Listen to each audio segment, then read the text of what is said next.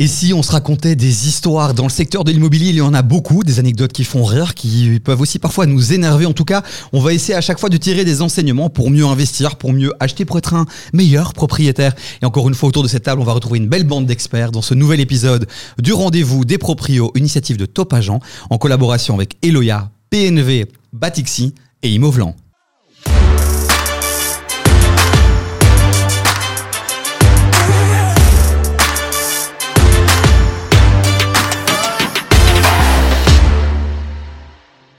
Et puis comme je vous l'ai dit, ils sont là, ils sont beaux, ils sont frais pour le dernier épisode de la saison. Les amis, il y a Eric Spitzer qui est avec nous, bonjour. Salut David. Louise Maton qui est avec nous. Toujours là. Toujours là. Et puis il y a Leslie John. Leslie John. Bonjour, you are an. American. Comment ça va Leslie? Bah super, en forme. hein, Ça fait longtemps, on euh, est content de te retrouver. Tu dois venir plus souvent Leslie. Tout à fait, c'est toujours un plaisir de Cette te voir. classe, ce charisme nous manque euh, autour du plateau. Pas que vous n'en ayez pas du charisme, mais vous, c'est acquis, c'est fait. Bref, les amis, dernier épisode de la saison, c'est bientôt Noël. J'ai ramené un nouveau chroniqueur. Est-ce qu'on le met autour de la table ou pas Ou Magnifique. on le laisse euh, sous la table Il a sa place. on va le laisser, voilà, on va le mettre là. Et à un moment donné, ah non, je te vois pas, Leslie, c'est bien dommage. Bon, il va rester en bas. Il va rester en bas. Bon, on va faire de l'ombre à Père Castor, vous le saviez? Puisqu'on va raconter des histoires. Père Castor, raconte-nous une histoire. Vous avez la référence ou pas? J'essaie de vous détendre, les gars, c'est Noël, quoi. oh là là là. On nous met des remarques dans YouTube, il faut que ça rigole un peu plus, quoi. Bah, rigolons, Bon. rigolons. euh, Dans l'immobilier, effectivement, il y a pas mal d'histoires et souvent en off, on s'en raconte. Et puis on s'est dit, bah, pourquoi pas les raconter devant les caméras. Donc je vous explique le concept. Vous avez euh, préparé des histoires. On va faire un premier tour de table et puis euh, on va voter pour celui qui a la meilleure histoire. Et vous aussi qui nous regardez sur YouTube ou qui nous écoutez sur les plateformes de streaming, n'hésitez pas à mettre en commentaire l'histoire qui vous a le plus euh, fait rire, inspiré, touché. Et on va commencer par toi, Louise, avec une première anecdote. Louise Maton. Alors, est-ce qu'elles font rire les histoires? Elles font rire après, mais par contre, sur le moment même, pas toujours. C'est clair que parfois on se fait quelques cheveux blancs, hein, n'est-ce pas, en immobilier. Ou plus de cheveux du tout. Alors, euh, oui, donc moi j'ai envie de, de- de vous raconter une petite histoire que j'ai vécue euh, il y, a, quel- il y a quelques années. Donc, euh, j'avais acheté une première maison, ça s'est bien passé. Puis, au moment d'acheter euh, le deuxième bien, je fais une offre sur un bâtiment euh, que, que- que j'aime bien, où il y a trois entités. Et puis, bah, tout se passe bien. J'arrive à négocier le prix du bien avec le vendeur. Puis, l'offre est acceptée. Joie, bonheur. Je, Fête, je suis célébration. euh, voilà, célébration. Et donc euh, les semaines passent et puis en fait je me rends compte que le- l'immeuble que je pensais être en trois entités est un immeuble en infraction. Et ça évidemment ni l'agent immobilier ni le vendeur m'en ont parlé, bien évidemment. Et donc j'ai appris euh, malgré moi que bah, il fallait faire attention à tout ça et qu'il fallait aller chercher les infos à l'urbanisme, qu'il fallait se renseigner pour savoir exactement bah, sur quoi voilà sur quoi enfin sur quoi on faisait offre. Et donc heureusement l'histoire s'est bien terminée, c'est-à-dire que j'avais fait toutes les erreurs possibles hein, qu'on peut imaginer quand on démarre dans l'immobilier. C'est que euh, j'avais fait une offre. Heureusement avec une clause euh, avec une clause de crédit, ça il y, a pas de souci. Puis j'avais fait une clause heureusement euh, urbanistique pour euh, me prémunir d'éventuelles infractions. Sauf que je n'avais pas pensé à celle-là, mais heureusement la clause que j'avais indiquée dans l'offre était, correcte. Et j'avais pris en plus le même le même notaire que le vendeur. Chose à ne pas faire généralement. Heureusement, tout s'est bien terminé, c'est-à-dire que c'est le vendeur de le, c'est le notaire du vendeur qui m'a expliqué que, ben, entre temps, ils avaient fait des vérifications auprès de l'immeuble et que l'immeuble était en infraction et que donc ils me proposaient de sortir de l'immeuble, de la vente en tout cas, de manière euh, gratuite. Donc j'ai pu récupérer la compte que j'avais versée. Heureusement, grâce à cette clause euh, d'infraction urbanistique que j'avais pensé à mettre dans l'offre dès le départ. Les infractions urbanistiques, hein, on, on pense à Evelyne Hillen, qui est une de nos chroniqueuses aussi, qui aime bien mettre ça sur la table. C'est quand même étonnant, ça, Eric. Ça veut, ça veut dire qu'il n'y a personne, de tous les acteurs qu'on rencontre, il n'y en a aucun qui est dans l'obligation de vérifier que le bâtiment est, est en ordre. C'est plus compliqué que ça. En fait, si tu, si, si tu achètes un bâtiment qui n'est pas neuf, il y a 95% de chances qu'il y ait une infraction urbanistique minimum. C'est-à-dire que tu vas, si tu refais tes châssis, tu dois demander un permis d'urbanisme. Si tu changes la couleur, la- l'apparence de ta façade, tes châssis avant, tu dois, tu, dois, tu dois théoriquement demander un permis d'urbanisme, mais évidemment, personne ne le fait. Donc, il faut savoir ce que c'est qu'une infraction urbanistique, évidemment. Un lot versus trois lots, c'est une grosse infraction, et la question que j'avais, c'est il n'y avait pas moyen de régulariser. Alors, je l'ai su bien après, évidemment. À l'époque, avec les connaissances que j'avais dans l'immobilier, euh, je pensais que c'était pas régularisable. Donc maintenant, avec les connaissances que j'ai, ben, je pense que j'aurais pu acheter le bâtiment et je m'en serais euh, fort, sorti. Mais à l'époque, j'avais pas les connaissances pour. Euh, déjà, euh, j'avais fait venir un ami pour budgétiser les travaux. Erreur à ne pas faire. On fait venir un entrepreneur pour, pour budgétiser réellement les travaux. Et donc, non seulement j'aurais acheté un bâtiment en infraction, j'aurais certainement fait les rénovations pas euh, de, la, de manière optimale, mais euh, c'est vrai que si je, devais racheter ce bâtiment-là aujourd'hui, je sais qu'il était régularisable et donc j'aurais pu régulariser l'infraction euh, relativement facilement. Et puis au niveau des travaux, par contre, je pense que je me serais bien planté parce qu'à l'époque j'avais budgétisé à peu près 30-40 000. Je pense que dans la vérité, il y en avait plutôt 80 000. Et donc j'aurais certainement été faire un, je dire, un, crédit à la banque avec un gros manque au niveau du crédit. Donc il faut vraiment faire attention à ce qu'on fait. Quand on fait une offre sur un bâtiment, ben, il y a la possibilité d'aller voir l'urbanisme. Parfois, un coup un, coup de fil suffit pour avoir différentes infos. Selon les communes dans lesquelles on investit, le coup, de fil ne suffit pas. Il faut aller jusqu'à l'urbanisme ou envoyer des mails euh, avoir euh, un maximum d'infos par rapport à ça. Euh, et en attendant, de toute façon, bien rajouter euh, la clause dans l'offre d'achat pour se sécuriser. Donc comme ça, même si l'info arrive un petit peu plus tard, ben, on a la possibilité de sortir de la vente et de faire toutes les vérifications euh, d'usage. On résume. Premier réflexe à avoir, c'est directement quand un bien euh, euh, nous fait plaisir, nous attire, c'est euh, se renseigner auprès de l'urbanisme, les contacter. Ça, c'est le premier réflexe à avoir. Ouais. À chaque fois, mettre une fameuse clause. C'est ça, c'est ça, Leslie C'est une clause. euh, comment elle se nomme cette clause euh? Alors, c'est vrai que c'est intelligent de la mettre dans l'offre dès le départ. Maintenant, euh, normalement, dans un compromis, il y a des clauses qui sont prévues à ce sujet. Alors, évidemment, on est entre le compromis et l'acte, donc c'est un peu plus embêtant.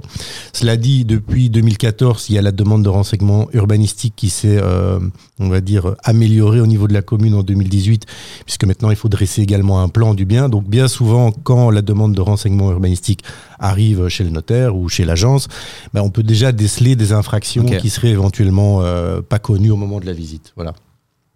Ça, c'est ça, c'est des, des- des bons euh, réflexes à avoir dans, dans- dans le cas de ton histoire. Il y a Ouais. d'autres choses euh, que tu ferais différemment maintenant? Pour éviter justement de se retrouver avec un bien euh, avec des problèmes ur- urbanistiques. Ah ben c'est sûr que maintenant, moi, à chaque fois que je fais une offre sur bâtiment, c'est la, la, la- la- la première réflexe, c'est j'appelle l'urbanisme, j'essaie d'en savoir plus avant de faire l'offre. Urbanisme est close et euh, normalement euh, on, on est, euh, En on tout est cas, par protégé. rapport, par rapport aux infractions, ça c'est ça c'est clair. Ben voilà, première histoire sur les infractions urbanistiques. C'est vraiment à chaque fois, dès que tu parles de ça, je pense à, à, à Evelyne qui nous a mis en garde quasi dans chaque épisode sur ces infractions urbanistiques. C'est vraiment quelque chose euh, euh, d'important. Et quand tu dis 95% des biens, surtout avec des Ah, infractions urbanistiques, c'est choquant. j'ai eu le cas quand j'ai vendu un, un, loft que j'avais il, il y a un certain nombre d'années. Le, le- vendeur, le clerc notaire du vendeur, qui voulait sans doute un peu faire le malin, euh, a dit oui mais les travaux que vous avez fait, donc c'était, on avait racheté une usine à, à 10 copropriétaires qu'on avait rénové euh, en, casco et puis chacun avait fait, avait fait sa vie à l'intérieur. Et grosso modo, il fallait, dans, dans le permis d'urbanisme, théoriquement, il fallait, chaque copropriétaire devait obtenir l'accord des neuf autres pour faire ses travaux. Mais fatalement, tout le monde allait être d'accord pour tout, puisque euh, sinon, on allait pas, personne n'allait pouvoir faire ses travaux. Et donc, il a, il a été pointillé en disant, oui, mais non, le permis d'urbanisme, vous n'avez pas obtenu l'accord, en fait, des neuf autres, ce qui, ce qui n'était le cas de personne, c'est qui était un accord induit. Ouais. Et donc, ouais, je considère qu'il y a quand même un danger, etc. etc. Alors, ce moment, je me suis levé, je dis, écoutez, moi, je suis pas là pour discuter urbanisme, je suis là pour vendre, mais vous ne voulez pas, vous ne voulez pas acheter, donc je vais m'en aller. Et là, évidemment, il s'est assez vite calmé. Il a dit, non, non, non, euh, on va quand même acheter. Mais donc voilà, il y a, il y a toujours, il, y a- il- il faut toujours faire attention, effectivement. Tu parlais euh, de, de peut-être régulariser par après. Imaginons, on décèle ça, c'est aux frais de qui Alors de l'ancien propriétaire ou c'est à toi d'assumer euh, jusqu'au bout Oui, c'est ça, à l'acheteur d'assumer. C'est c'est On celui peut qui. pas se retourner contre celui qui a vendu. on, peut- on- on peut toujours imaginer, mais c'est très compliqué, d'autant que on- quand on achète, on est censé être au courant de la situation du bien. Et donc, si on veut régulariser, ou même si on veut c'est régulariser ou, ou modifier, je veux dire, si on veut faire un bureau, si on veut faire un commerce, ou si on veut privatiser, ben, tout- toutes les modifications, toutes les demandes de modification sont à charge du demandeur, à savoir celui qui a acheté. C'est le Première- propriétaire, oui, propriétaire qui est toujours responsable du bien. hein. Ok. Et euh, les infractions urbanistiques, c'est du pénal, il faut le savoir aussi. Même si, bon, je pense pas que grand monde euh, ira en prison par rapport à ça, mais euh, ça rentre dans ce cadre-là. Donc ça veut dire qu'il y a une certaine gravité quand même par rapport à, à- à l'infraction. Et comme le disait très bien Eric, nous, c'est notre quotidien. On a des infractions urbanistiques dans, beaucoup de biens immobiliers qu'on vend en tant qu'intermédiaire, euh, donc en agence immobilière. Et donc, il faut se dépatouiller dans tout ça, ce qui n'est pas évident, puisque à la base, nous, on n'est pas des, architectes et des techniciens, mais euh, bon, par expérience, ben, on sait qu'effectivement, il y a quand même énormément d'infractions qui sont régularisables et qui sont en fait pas graves en soi. Hein, même si on parle de pénal, elles sont pas graves en soi et moyennant un permis euh, simplifié parfois, donc ce qu'on appelle l'article 330 ou un permis complet, hein, qui est un permis euh, classique, ben, on peut régulariser des infractions. Et donc l'enjeu, c'est aussi de savoir Est-ce que le jeu en vaut la chandelle? Comment euh, le vendeur va intervenir et l'acheteur, qui va le prendre à sa charge, etc. Il peut y avoir des négociations, il peut y avoir une baisse de prix aussi qui peut être intéressant pour l'acheteur, parce qu'une une régularisation urbanistique, c'est surtout un nombre de mois il faut être patient, en espérant évidemment que ça se passe euh, comme on veut. Mais in fine, euh, le bien, bah, il, dans la majorité des cas, il va être régularisé. C'est vraiment extrêmement rare les cas où on va devoir démolir quelque chose qui a été construit ou revenir ce qu'on appelle au pristine état, c'est-à-dire remettre dans l'état initial avant que cette infraction soit, soit faite. Oui, Après, ça, ça, dépend, ça, dépend, ça, dépend, ça dépend des infractions, parce que dans le cadre d'un immeuble de rapport, par exemple, si on vous vend un immeuble de rapport de quatre entités et que au niveau de l'urbanisme, ils ont décidé que ce serait trois, ce sera trois et ce sera pas quatre. Ah, ça, il n'y aura pas le choix, oui, tout à fait. Mais ça dépend des infractions. On, mm. parle plus en général d'une terrasse qui a été, euh, un balcon qui a été couvert, une salle de bain qui a été ajoutée aussi. Parfois, ça arrive. Un euh, changement de configuration, euh, un mur porteur qui a été ouvert, c'est classique entre un salon et une, et une salon cuisine salle à manger, si on ouvre un mur porteur, normalement il faut un permis. Bah, il y a plein de gens qui le font hein, avec un, juste un peut-être un ingénieur ou même pire, sans ingénieur, avec juste un entrepreneur. Bah, on met une poutre, etc. C'est faisable. Mais là, effectivement, il fallait un permis parce que dès qu'on touche à ce qui est structurel, hein, euh, automatiquement il faut il faut un permis d'urbanisme. On profiterait pas de l'occasion aussi pour responsabiliser un peu le vendeur. Parce qu'on a beaucoup parlé de l'acheteur, quel est le réflexe à avoir. Est-ce qu'il faudrait pas dire aussi au vendeur, les gars, à un moment donné, euh, quand vous décidez de vendre, euh, faites le nécessaire, quoi. Bah, le vendeur, il veut vendre. Donc lui, il va, il, va être intéressé par ça. Je veux dire, lui, il, est en bout de course sur le bien. Euh, donc voilà, évidemment, il y a une question de confiance, il y a une question d'honnêteté. Je veux dire, il ne faut pas vendre un chat dans un sac, mais, euh, mais, néanmoins, je pense que la, on va dire, la prudence et, la vérification doivent beaucoup plus passer du côté de l'acheteur, parce que lui, il va se retrouver avec le bien sur les bras. Il y a un autre cas euh, qui est fréquent euh, dans, dans l'investissement immobilier, justement, c'est de dire on achète une maison unifamiliale qu'on veut lotir après, qu'on veut, qu'on veut diviser en plusieurs unités.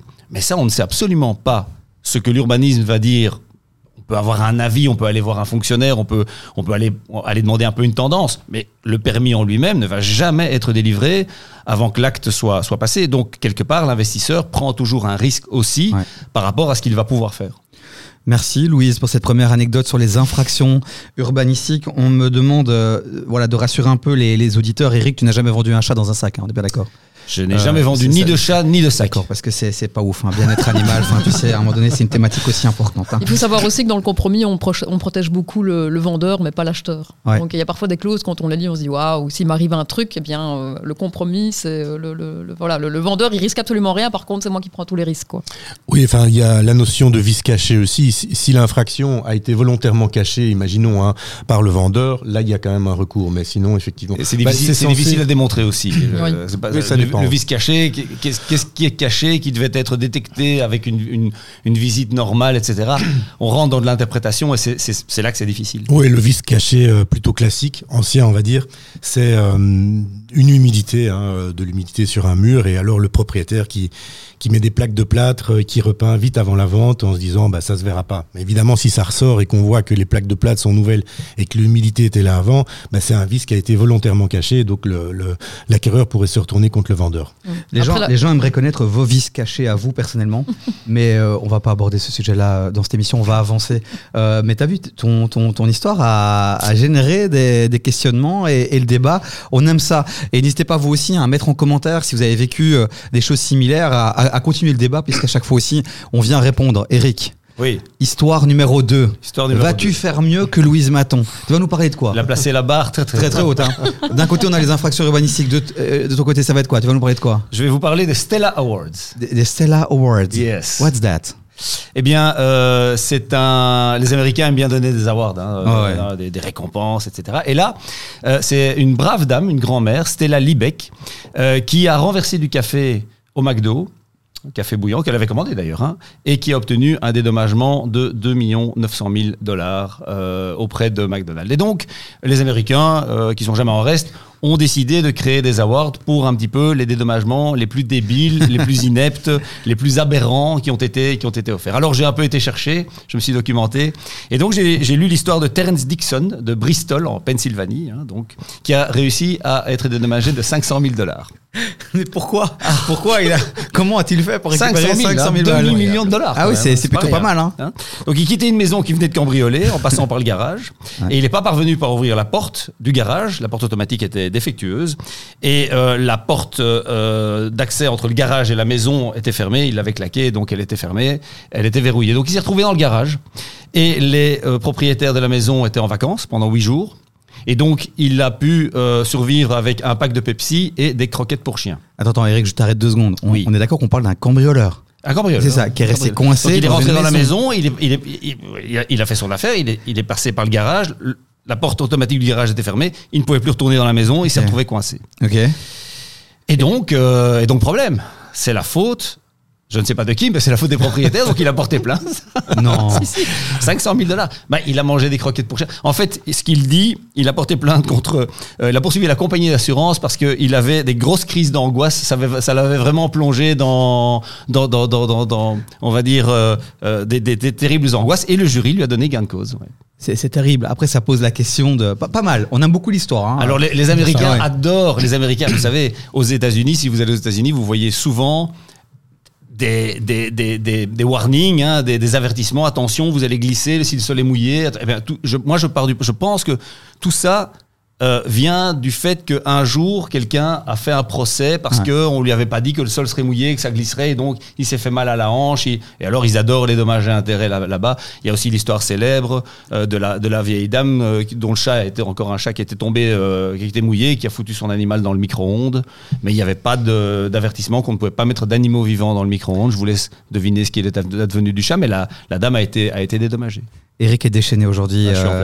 J'ai peur, euh, j'ai peur pour euh, la- le, le prochain tour et la prochaine anecdote. Mais en tout cas, ça nous pose, enfin, on peut se poser des questions sur finalement la responsabilité du propriétaire par rapport à si, par exemple, on met un chien de garde euh, et que le chien attaquerait euh, potentiellement euh, un voleur, un cambrioleur, un passant.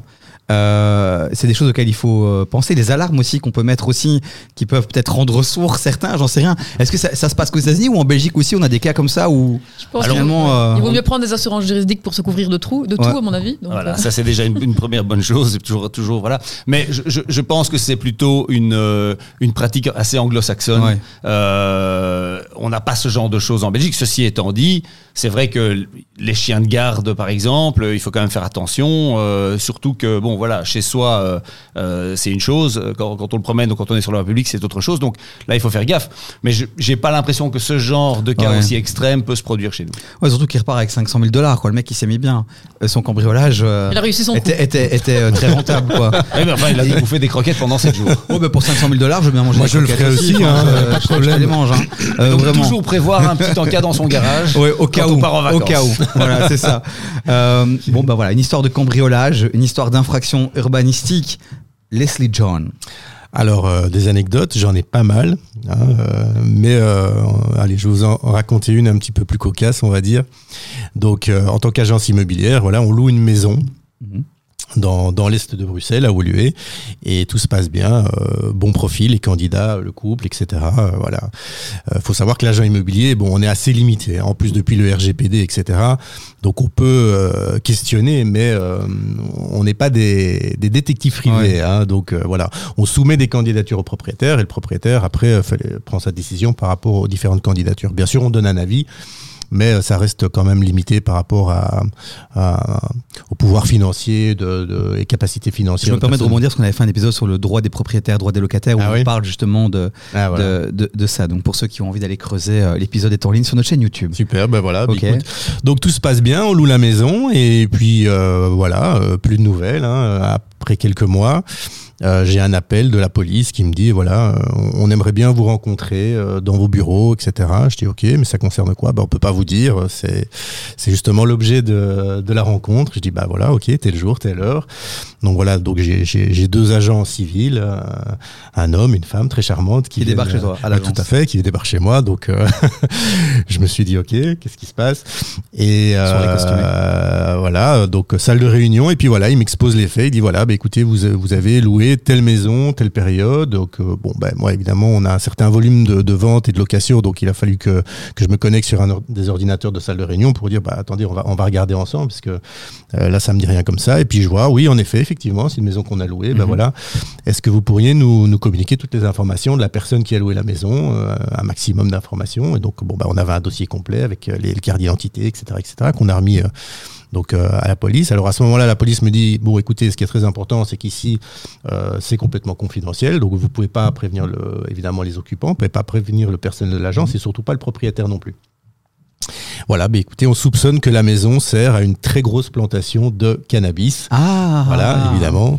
Et donc. Euh, À Woluwe À dans une petite rue tranquille. Une euh, crue. Voilà, et sincèrement, euh, euh, on n'aurait jamais pu imaginer euh, qu'il y aurait un, un gros trafic. euh, on parle de mafia quand même. Ouais. hein, euh, je ne vais pas citer les pays, mais bon voilà. Donc, euh, qui, qui se passerait ici à Woluwe dans cette petite rue tranquille.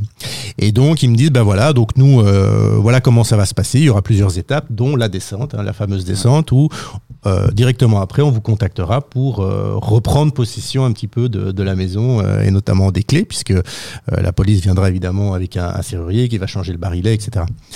Et donc, euh, j'attends, j'attends, j'attends. hein, voilà, je peux pas prévenir le propriétaire, je suis très embêté.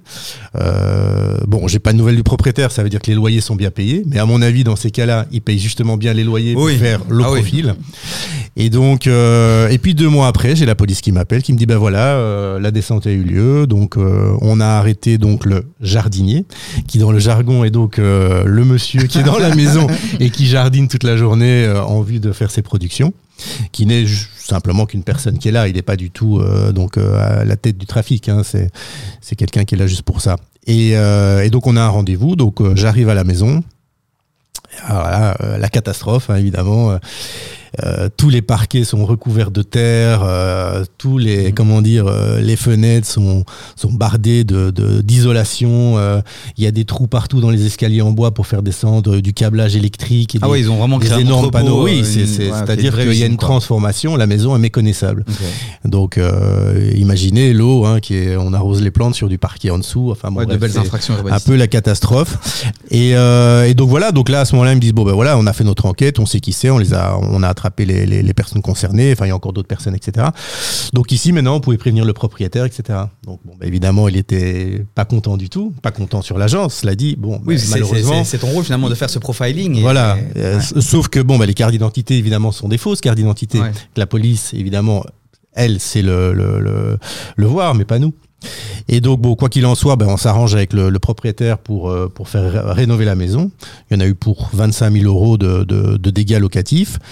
Euh, ce qui allait encore, je trouve, par rapport aux, aux dégâts, enfin en tout cas au visuel de la maison. Alors quand j'ai visité, il n'y avait plus de cannabis. Il n'y avait plus de cannabis. Ah, pardon. juste de la terre et des trous et des tableaux électriques. Donc, euh, donc voilà. Et donc, euh, bah, évidemment, on a proposé au propriétaire de la relouer gratuitement.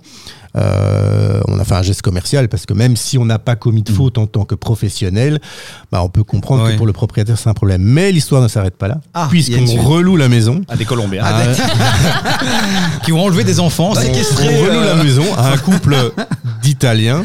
Euh, qui euh, cherchait une école. Euh, Ma collaboratrice me dit, et c'était la même qui avait loué la première fois, me dit ah ben écoute non ils sont super. En plus j'ai vu j'ai rencontré le père, ils sont en train de chercher une école sur collaboratrice. hein, Ils ont un restaurant à Londres, ils m'ont montré le site, etc. J'ai ok, super, t'es sûr, on a tout validé, t'as tout checké? Oui, oui, oui, oui, on a tout validé. Ok. Quelques mois plus tard, la police m'appelle.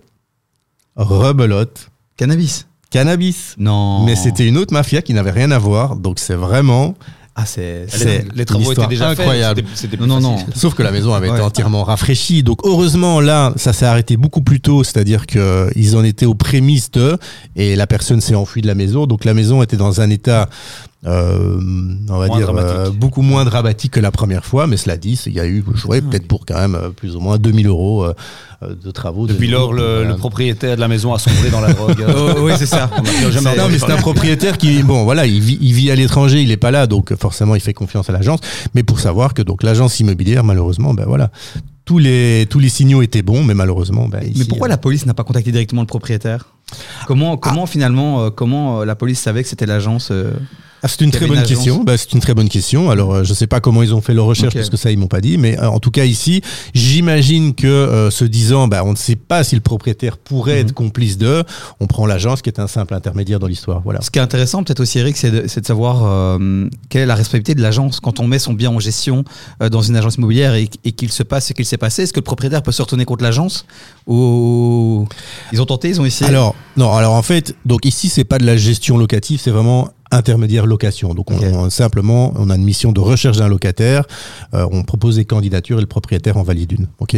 Et donc ici, ben, par rapport à, à notre assurance RC professionnelle, évidemment, pour que euh, l'assurance intervienne pour un professionnel, il faut que euh, le professionnel ait commis une faute. Mhm. S'il a commis une faute, son assurance va intervenir. Mais dans la mesure où si euh, il n'y avait pas de faute en fait de l'agent immobilier, c'est pas parce qu'il y a eu ce problème qu'il y a une faute. Ouais.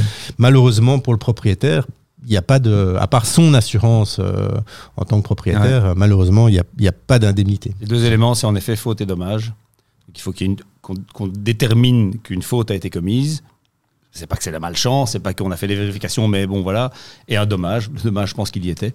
Euh, et ben voilà, mais, mais, mais ça pose plus largement la question, que ce soit pour une- un agent immobilier ou un particulier qui loue lui-même, euh, c'est toujours un peu une loterie. Hein. Tomber sur le bon locataire et c'est un peu comme quand on postule pour un boulot. Je veux dire, euh, on est recruteur, on a un candidat qui nous dit ce qu'on a envie d'entendre, qui est très bien, bien habillé, bien poli, etc. Mais après, c'est c'est à, à- à l'usage qu'on voit. Et un locataire, dans, dans le cadre de la location, c'est exactement la même chose. C'est-à-dire que euh, on fait un choix, on a plusieurs candidats, on se dit bon ben voilà, on va prendre celui-là, on va prendre celui-là, et puis finalement, ben peut-être que euh, il est il est pas très honnête ou peut-être qu'il est pas très chanceux. Je veux dire, on peut aussi perdre son boulot, on peut aussi avoir euh, des problèmes professionnels, se séparer, etc. Il peut se passer des choses qui, qui étaient, qui étaient euh, difficiles à prévoir et donc c'est vraiment toujours un petit peu aussi une loterie, euh, la mise en location d'un bien. Et c'est vrai qu'on on critique souvent, hein, on dit oui, aujourd'hui c'est devenu euh, très difficile, il faut donner plein d'informations. Et à un moment donné, quand on entend ce genre d'histoire, on peut pas non plus se plaindre que les agents immobiliers et que les propriétaires soient plus exigeants à cause de ce, de ce type d'histoire. C'est-à-dire qu'aujourd'hui, on, on- en, en Belgique, je pense que la loi est, est encore très très pro candidat locataire. On peut pas demander plein d'informations. Ouais. hein. Je veux dire, tu vas en France, tu, tu dois, tu dois donner un dossier complet avec plusieurs garants, des fiches de salaire, des attestations, de paiement de tes précédents loyers. Ici en Belgique, c'est sur base volontaire. On peut pas demander. Une- on peut demander la carte d'identité, on peut demander certaines choses, mais si on dit moi je veux pas vous le donner, on, on le donne pas. Évidemment, le, le propriétaire va sans doute plus euh, Ouais, être enclin à, donner son bien en location à quelqu'un qui est tout à fait transparent, Ouais. qui donne les fiches de salaire, qui donne les différents éléments, mais c'est pas obligatoire. Et le RGPD a rajouté une couche pour nous, c'est-à-dire qu'on comprend hein, qu'il faut la protection des données, etc. Mais le problème, c'est que nous, avant, on, on avait plus de marge de manœuvre euh, euh, par rapport à des documents qu'on pouvait Mhm. demander ou qu'on pouvait stocker, etc. Alors qu'aujourd'hui, bon, bah voilà, on est, on est aussi un peu limité par rapport à ça. Et, et l'habit fait pas le moine dans l'immobilier. hein. J'ai une Mhm. petite anecdote, si je peux me permettre aussi. Euh, quand j'ai commencé mon parcours, donc il y a plus ou moins 23 ans, euh, j'étais un jeune stagiaire et donc j'ai- loué une maison en centre-ville. On était en francs belges. euh, 80 000 francs belges, je pense, qui était beaucoup pour une maison à Mhm. l'époque. Et donc, euh, ici, on a un candidat avec grosse Mercedes, belle famille, les enfants et tout. On vient de Knock, on vient s'installer un peu à Bruxelles, on a des affaires un peu à gauche, à droite. Et donc, effectivement, société à Knock, etc. Et signature de bail, oui. euh, et la garantie, oui, bah, c'était un vendredi, euh, normalement, euh, à midi, sauf qu'il est arrivé à 17h. À 17h, un vendredi, les banques sont fermées. Donc, bah, écoutez, je vous fais un chèque de ma société. Ouais. Moi, étant stagiaire, je fais OK, chèque, on m'a dit jamais de C'est prendre de chèque. Je demande au patron de l'agence qui me dit mais oui, oui, monsieur, il n'y a pas de problème, on voit bien. Il y a une ici, boîte monsieur de Knock. Knock. Ouais. Bah voilà, le propriétaire, pendant huit mois, pas de loyer et toute une procédure pour le faire sortir sa nouvelle maison entièrement rénovée.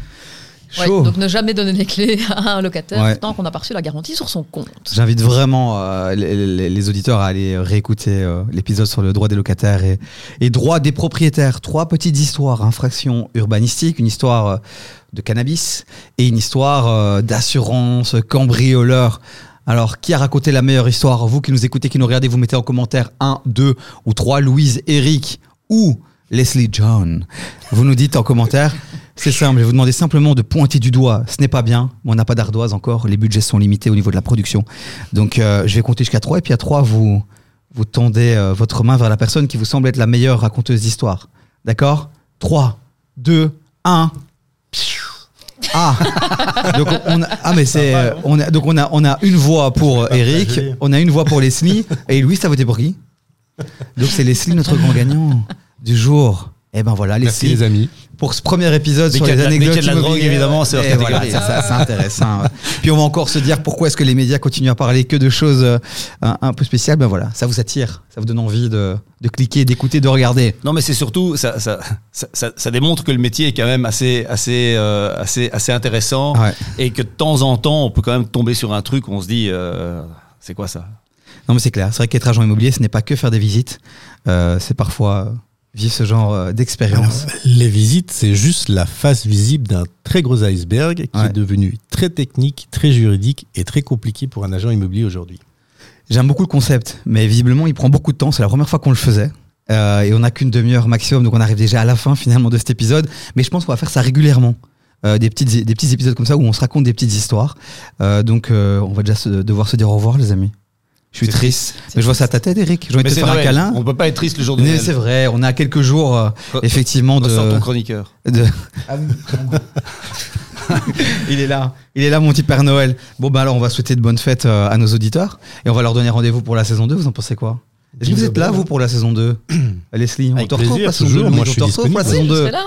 Eric Spitzer. Je serai là. Ok, ben vous, j'espère aussi que vous serez là, les amis, pour la saison 2, puisque oui, on est un peu, euh, c'est un peu spécial, parce que dans les médias, souvent, on fait de septembre à juin. Nous, on fait de, ben voilà, de, janvier à décembre. Et donc, la saison 2, avec plein de belles surprises. On peut déjà annoncer les surprises. Je regarde la productrice, on peut annoncer deux, trois petites choses. Allez, le nouveau décor, on peut l'annoncer. Ça, on peut l'annoncer. Est-ce qu'on peut annoncer aussi qu'on va partir peut-être à l'étranger? Est-ce qu'on peut annoncer ça ou pas? Est-ce qu'on peut annoncer Non, je rigole. Je viens avec. hein. Je viens. avec. Mais bref, grâce à vous, grâce à cette belle saison qu'on a passée ensemble, il y a plein de belles choses qui se mettent en place, notamment avec Imo Vlan aussi, qui, qui va devenir plus que jamais un vrai partenaire dans cette aventure. Donc restez bien connectés au rendez-vous des proprios parce que ce qui arrive, ça va être très très lourd. On va enfin avoir un vrai décor, fini ce fond noir, mais on garde l'essentiel, c'est-à-dire moi. Inch'Allah, mais on garde surtout nos chroniqueurs qui seront là encore pour cette belle saison 2. Merci euh, pour ce que vous avez euh, fait cette saison, pour toutes les anecdotes, tous les conseils que vous avez donnés. Et on vous dit à très bientôt. Merci, bientôt. Davy. À bientôt. Et on remercie encore une fois nos partenaires de cette belle saison, Imovlan, Batixi, Eloya et PNV. Et on se retrouve très très vite pour un nouvel épisode. Ciao ciao.